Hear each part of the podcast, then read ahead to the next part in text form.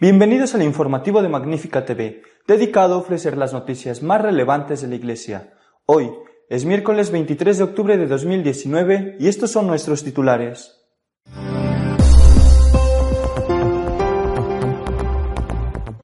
Cuando faltan solo unos días para que termine el sínodo de la Amazonía, se ha podido constatar que la mayoría pide la ordenación de casados y el diaconado femenino.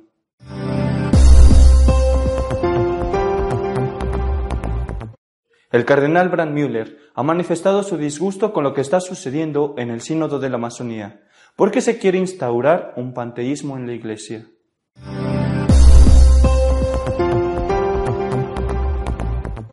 El Papa emérito Benedicto XVI está muy preocupado por lo que está sucediendo en Alemania, donde se va a debatir en un sínodo si se rompe con la tradición de la Iglesia.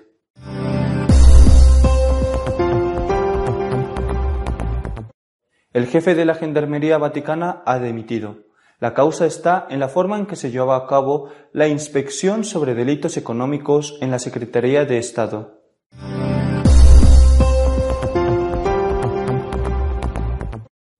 El arzobispo anglicano de Sydney ha pedido a los que solicitan la aprobación del matrimonio homosexual que se vayan de la Iglesia.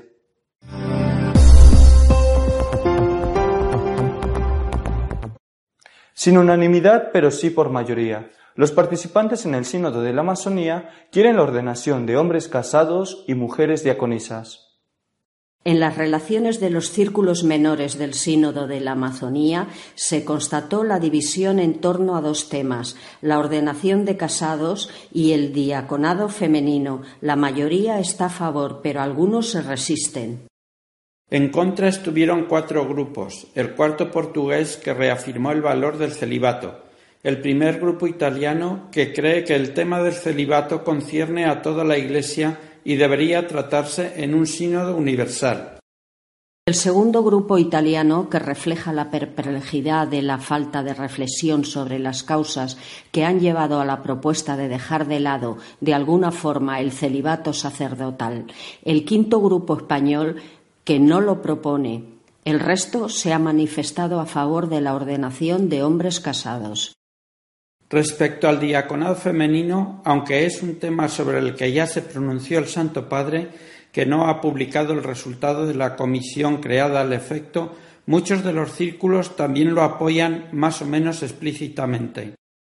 En total son doce círculos menores, de los cuales ocho se han manifestado más o menos abiertamente a favor de la ordenación de casados y el diaconado femenino, como un primer paso hacia el sacerdocio y el episcopado.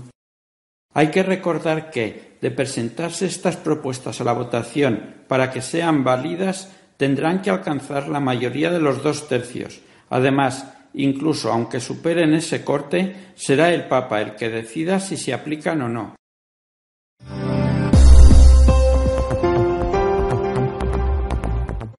Lo que está sucediendo en el Sínodo de la Masonía es, para el cardenal Brandmüller, un intento de sustituir la religión revelada por una religión panteísta. En una nueva declaración sobre el Sínodo para la Amazonía, el cardenal Bernd Müller ha advertido contra el reemplazo de la fe católica por una religión panteísta natural del hombre. Después de explicar la naturaleza de la fe católica como una religión basada en la revelación de Dios al hombre, Müller señala que surge la aterradora pregunta de si los protagonistas de este sínodo no están más preocupados por el intento de reemplazar en secreto la religión como la respuesta del hombre al llamado de su creador, por una religión panteísta natural del hombre. Ante esto, el prelado alemán apela a las advertencias de la Sagrada Escritura sobre el fin de los tiempos, diciendo es difícil no pensar en los textos escatológicos del Nuevo Testamento.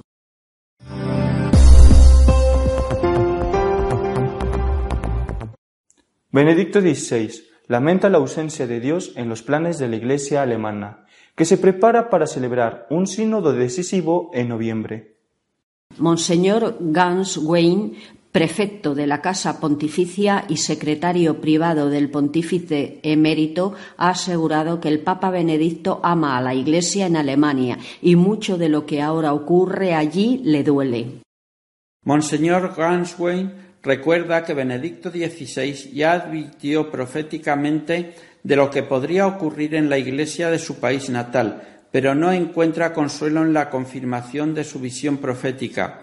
Su único consuelo, afirma el arzobispo, es la oración por la Iglesia en Alemania. Hoy en la Iglesia de Alemania hay una gran confusión porque la mayoría de los fieles apenas se toman en serio el catecismo y no se adhieren a las enseñanzas de los apóstoles. La nueva evangelización no puede tener lugar a expensas de la doctrina tradicional. Así no tendrá éxito una nueva evangelización, añadió.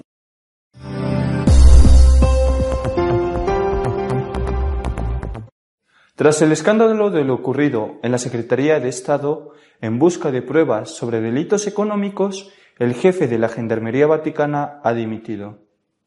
La Santa Sede ha informado que el jefe de la Gendarmería del Vaticano, comandante Domenico Gianni, renunció al cargo para asegurar la debida serenidad de la investigación de la filtración de una orden confidencial, aunque el comandante no tenga ninguna responsabilidad personal. Llevaba 20 años trabajando en el Vaticano. El Vaticano indicó que la renuncia se debe a que el 2 de octubre algunos medios de comunicación publicaron una orden confidencial firmada por el comandante de la Gendarmería Vaticana, Domenico Gianni, sobre las consecuencias de ciertas limitaciones administrativas impuestas al personal de la Santa Sede. Dicha publicación perjudicaba gravemente tanto la dignidad de las personas implicadas como la imagen de la Gendarmería, señaló el comunicado de la Sala de Prensa de la Santa Sede. El Vaticano ha informado que el autor de la divulgación externa de la orden confidencial, conocida solo por miembros del cuerpo de la Gendarmería y la Guardia Pontificia Suiza, sigue siendo desconocido.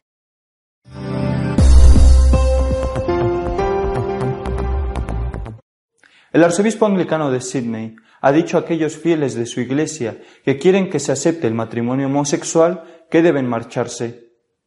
Glenn Davis, arzobispo anglicano de Sydney, dirigió un discurso al sínodo de su diócesis en el que argumentó que la Iglesia no puede bendecir el matrimonio entre personas del mismo sexo, porque no se puede bendecir el pecado.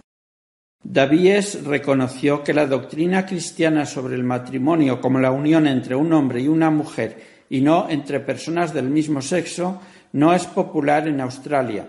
Sin embargo, añadió, la voluntad de Dios sobre el matrimonio no ha cambiado. La postura de este arzobispo es contraria a la de la diócesis anglicana de Bangarata, Victoria, que este año aprobó un reglamento con la intención de bendecir los matrimonios del mismo sexo. Mi opinión, dijo Davies, es que las personas que deseen cambiar la doctrina de nuestra Iglesia deberían fundar una nueva iglesia o unirse a una iglesia más alineada con sus puntos de vista, pero no arruinar la Iglesia anglicana abandonando la clara enseñanza de las Escrituras. Y añadió, por favor, déjennos, tenemos mucho trabajo por hacer evangelizando Australia como para distraernos por la presión constante a favor de cambiar nuestra doctrina para satisfacer los deseos y placeres del mundo.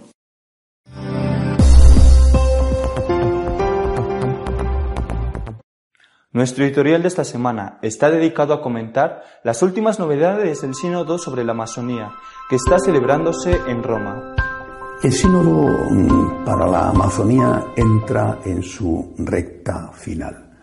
Ya ha tenido lugar la primera sesión de los círculos menores, se han elaborado unos borradores de propuestas estas tienen que ser ahora sometidas a revisión, volverán a los círculos menores para ser estudiadas y después ya volverán a la Asamblea para ser votadas y aprobadas o rechazadas.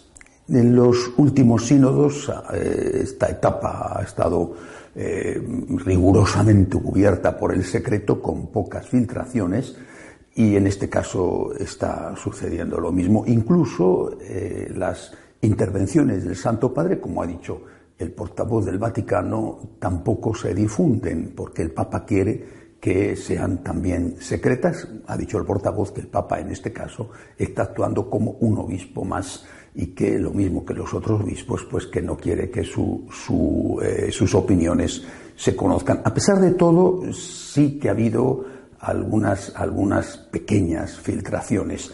Por ejemplo, se ha sabido que el Santo Padre pone cara de disgusto y hace gestos de disconformidad ante algunas intervenciones muy radicales.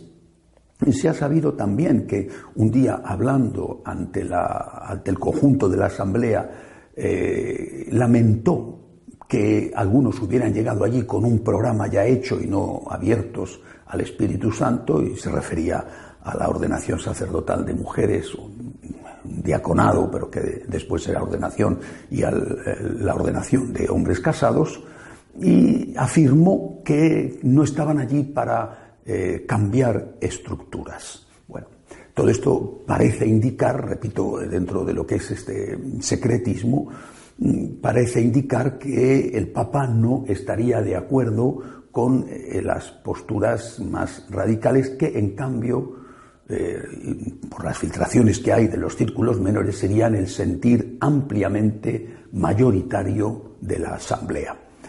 Se ha sabido también que los grandes pesos pesados de la curia, eh, eh, los cardenales de la curia que están interviniendo, mm, lo han hecho en tono no solamente moderado, sino incluso se podría decir que hasta conservador que un cardenal tan importante, tan influyente eh, como el prefecto de la Congregación para el Clero, el cardenal Estela, que pasa de ser, pasa por ser uno de los hombres más próximos al pontífice, habría intervenido diciendo que el tema de la ordenación de los casados es tan importante que no se debería de afrontar en un sínodo local, que, está estudiando la situación de una parte pequeña de la Iglesia, sino que debería de ser afrontado en un sínodo de toda la Iglesia, lo cual daría la posibilidad de que participaran obispos que no están de acuerdo con esa ordenación. Bueno, esto es, esto es lo, que, lo que se sabe, ¿verdad? Que es, repito, muy poco. Vamos a ver lo que da de sí esta semana, que empieza, que ya será la última semana del sínodo. Hay que recordar eh, lo dijo el cardenal Baliseri el primer día, hay que recordar que cualquier sínodo es simplemente consultivo ¿eh? y que después le toca al Papa asumir o rechazar lo que ese sínodo apruebe. Esto mm, es, es, un punto de partida importante. También hay que decir que va a resultar muy difícil para el pontífice no dar su aprobación a lo que el sínodo eh, determine y que desde luego si eso lo hiciera, por ser fiel a la tradición y por ser fiel a su conciencia, eh, sin duda se iba a encontrar con un aluvión de críticas por parte de aquellos que han pasado en estos años de pontificado como sus mejores amigos, sus supuestos mejores amigos, que ya he dicho mil veces que son sus peores enemigos. Bueno, no sabemos, repito, qué va a ocurrir, aunque todo indica que el Papa no estaría contento con las cosas que se están eh, hablando, todavía no aprobando en el aula sinodal. Como no sabemos qué, qué, puede pasar, tenemos que de verdad confiar en el Señor, en que es Él el que guía la Iglesia. A mí me parece que está sucediendo algo semejante a aquello que el profeta Simeón le anunció a la Santísima Virgen referido a nuestro Señor Jesucristo. Este mm, es y será una bandera discutida y va a poner al descubierto lo que hay en lo profundo, en lo íntimo de muchos corazones. Creo que está saliendo a la luz lo que había. Está saliendo a la luz aquello que estaba desde hace ya muchísimos años en, la práctica y desde luego en el pensamiento de muchos obispos y de muchos sacerdotes. Está saliendo a la luz una realidad que estaba ahí y que no daba la cara por temor a que el Papa de turno, Juan Pablo II, Benedicto XVI, incluso antes Pablo VI, llamara la atención al obispo que se pronunciara de esa manera o incluso le exigiera la renuncia al episcopado, o el obispo llamara la atención al sacerdote que dijera o hiciera determinadas cosas. Está saliendo a la luz lo que había. Bueno, no todo lo que había era malo, pero está saliendo a la luz lo malo que había. Bien, ahora la cuestión es, ¿esto es bueno o esto es malo? ¿Es positivo o no que salga a la luz todo eso? Eh, yo creo que es positivo saber cómo estamos y conocer el alcance de la enfermedad. La cuestión es si esta enfermedad tiene curación o no tiene curación. Esta es la cuestión. ¿Merece la pena saber la gravedad de tu enfermedad si no tiene curación? Eh, hay que recordar que el profeta Simeón, el anciano Simeón, habló de Jesucristo diciendo esto, que iba a sacar a la luz lo que estaba escondido en los corazones. Por lo tanto, ya lo hizo el Señor. Yo creo que es la tarea que ha llevado a cabo y que está llevando a cabo el Papa Francisco. Ignoro, repito, que va a aprobar el sínodo. Eh, yo creo que en este momento nadie lo sabe, eh, más que el Señor, y, ignoro lo que después hará el Papa. Pero que ha estado en estos años permitiendo e incluso alentando para que salga a la luz todo eso, eso es una realidad. Eh, muchos le criticarán por ello y muchos dirán que ha alentado procesos que ahora no puede controlar. Vuelvo a repetir, el anciano Simeón habló de Jesús diciendo que iba a sacar a la luz lo que estaba en lo hondo de los corazones. No se puede curar una enfermedad hasta que la enfermedad no da la cara, hasta que la enfermedad no muestra los síntomas y no se la puede diagnosticar. Muchos, hay que decirlo con honestidad, porque si no, no se es honesto, muchos de estos obispos que están a favor del sacerdocio femenino, por ejemplo, y no solo de la cuestión de los hombres, de los hombres casados ordenados sacerdotes, muchos de estos obispos, porque algunos están jubilados, que están presentes en el sínodo, eh, muchos de ellos fueron nombrados obispos por el Papa Juan Pablo o por el Papa Benedicto que por supuesto, por supuesto, no sabían a quién estaban nombrando obispos, es decir, no sabían que pensaban así. No creo que hayan cambiado estos obispos de pensamiento.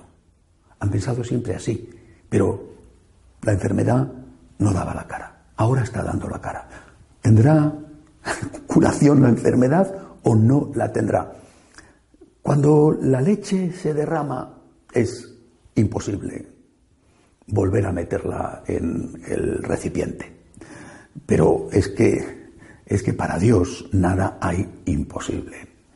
Por eso, una vez más, recemos por el Papa, recemos por el Santo Padre, que sea fiel a su conciencia, que sea fiel a la extraordinaria, importantísima misión que le ha sido encomendada por el Espíritu Santo, ser el vicario de Cristo y ser aquel que defiende la enseñanza de la palabra, que defiende el depósito de la fe, que confirma en la fe de siempre palabra y tradición a sus hermanos y que transmite ese depósito de la fe a la siguiente generación, al siguiente pontífice cuando llegue la hora.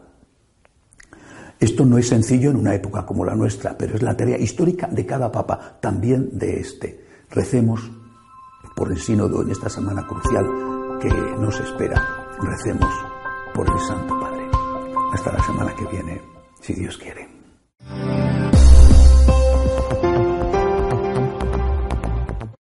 Si desea estar al tanto de lo que va sucediendo en nuestra iglesia, puede hacerlo en nuestra página web de noticias www.católicosonline.org. Hasta la semana que viene, si Dios quiere.